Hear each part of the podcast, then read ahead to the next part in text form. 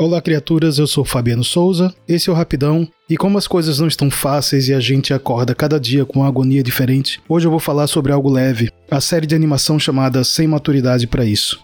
Ela é bem para quem quer distrair a cabeça sem maiores compromissos, para aliviar a tensão do isolamento ou de quem tem que ir para a rua em meio à pandemia. O criador é o também animador, roteirista e dublador J.D. Quintel, que já nos deu a pérola apenas um show, escreveu e animou episódios do Hora de Aventura e As Aventuras de Flapjack, que são algumas das animações de maior sucesso do Cartoon Network. A série foca nas crises dos jovens adultos que nasceram entre os anos 80 e 90, os millennials ou geração Z. Mas esses limites de geração são meio furados, porque eu sou da geração X e me identifico em várias situações da série, como por exemplo, não ter mais paciência para fazer as mesmas coisas como antigamente, ou não suportar mais virar uma noite numa balada com música alta, cheia de gente e ainda ter energia para comer um dogão depois.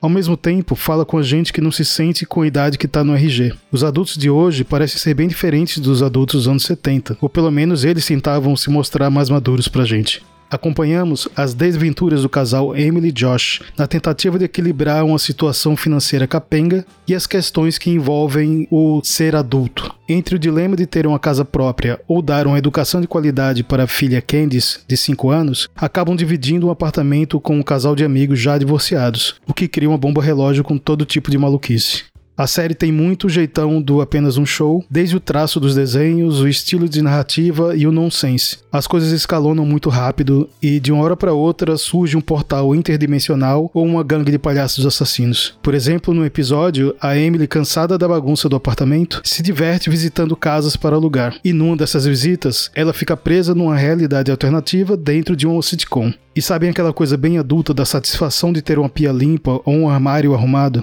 Na primeira noite sozinhos, depois de cinco anos, com a filha na casa da vizinha, eles fazem faxina, vão ao mercado e fazem imposto de renda. Dá até um alívio no coração. Sem maturidade para isso, é cheia de referências da cultura pop. Quando assisti até comecei a notar, mas perdi a conta. Vai de Pokémon GO a Gremlins, passando pela banda Weezer, pela banda Win, piadas com cerveja artesanal, skate e muitas coisas hipsters. Apesar de ser anunciada como uma série original Netflix, a comédia foi produzida pelo Cartoon Network e estreou no Brasil dia 14 de setembro. Tem oito episódios de 23 minutos, com 15 histórias no total. Já foi renovada para uma segunda temporada.